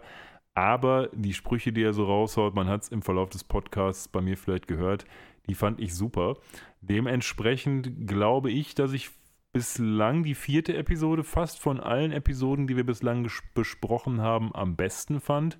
Und das sollte sich ja auch in der Wertung niederschlagen. Von daher würde ich vielleicht sogar, wenn das denn im Rahmen des Möglichen ist, auch das haben wir noch nicht besprochen, die 8,5 zücken, ähm, weil ich die 9 mhm. vielleicht noch für, für zukünftiges aufbehalten will, aber die 8,5 aussagen soll, dass ich sie eben besser fand als die ersten drei Episoden, die wir gesehen haben. Fangen wir schon mit rationalen äh, an. Mal gucken, ja, wie das, kleinteilig wir noch das werden. hinführt. Irgendwann, irgendwann gebe ich einer, äh, einer Episode, die nicht sonderlich gut war, aber auch nicht abgrundtief noch nachher Pi als Wertung. Ja, mach das. Aber das ähm, muss dann ja schon relativ niedrig sein. Das. Ja, das, das, das kriegen wir hin. Wir haben ja intelligente Zuhörer und Zuhörerinnen. Von daher können wir das ohne Probleme machen. Das ist richtig. Ich, ich setze das immer auch mal bei Fans von Futurama grundlegend voraus, weil da so viel Nerdshit angespielt wird, da kommt man nicht drum herum. Ja, ähm, und damit sind wir dann am Ende des Ganzen. Von Episode 4 wir haben es wieder mal geschafft, es in einem Zwei-Wochen-Rhythmus rauszubringen. Auch das bleibt so. Und von daher bleibt, glaube ich, für uns nicht mehr so sehr viel, außer euch ein schönes Wochenende zu wünschen. Oder habe ich noch was vergessen? Nein, ich äh, glaube gerade nicht. Vielleicht noch der Hinweis, der immerwährende Hinweis auf unsere Social Media Kanäle unter Friday Podcast auf Instagram, äh, Twitter, und natürlich auch unter gleichem Namen auf Spotify, mittlerweile äh, Apple Podcasts und unter Podbean, ähm, unserem Hoster, zu erreichen. Unsere eigene Webseite ist leider immer noch nicht fertig, weil ich äh, mehr Culpa bis jetzt noch nicht genügend Zeit hatte, mir das ordentlich anzugucken. Das wird aber noch kommen. Und ja, dann äh, bleibt auch von meiner Seite nur zu sagen, äh, wenn ihr uns am Freitag hört, ein schönes Wochenende und bis zum nächsten Mal. Ciao.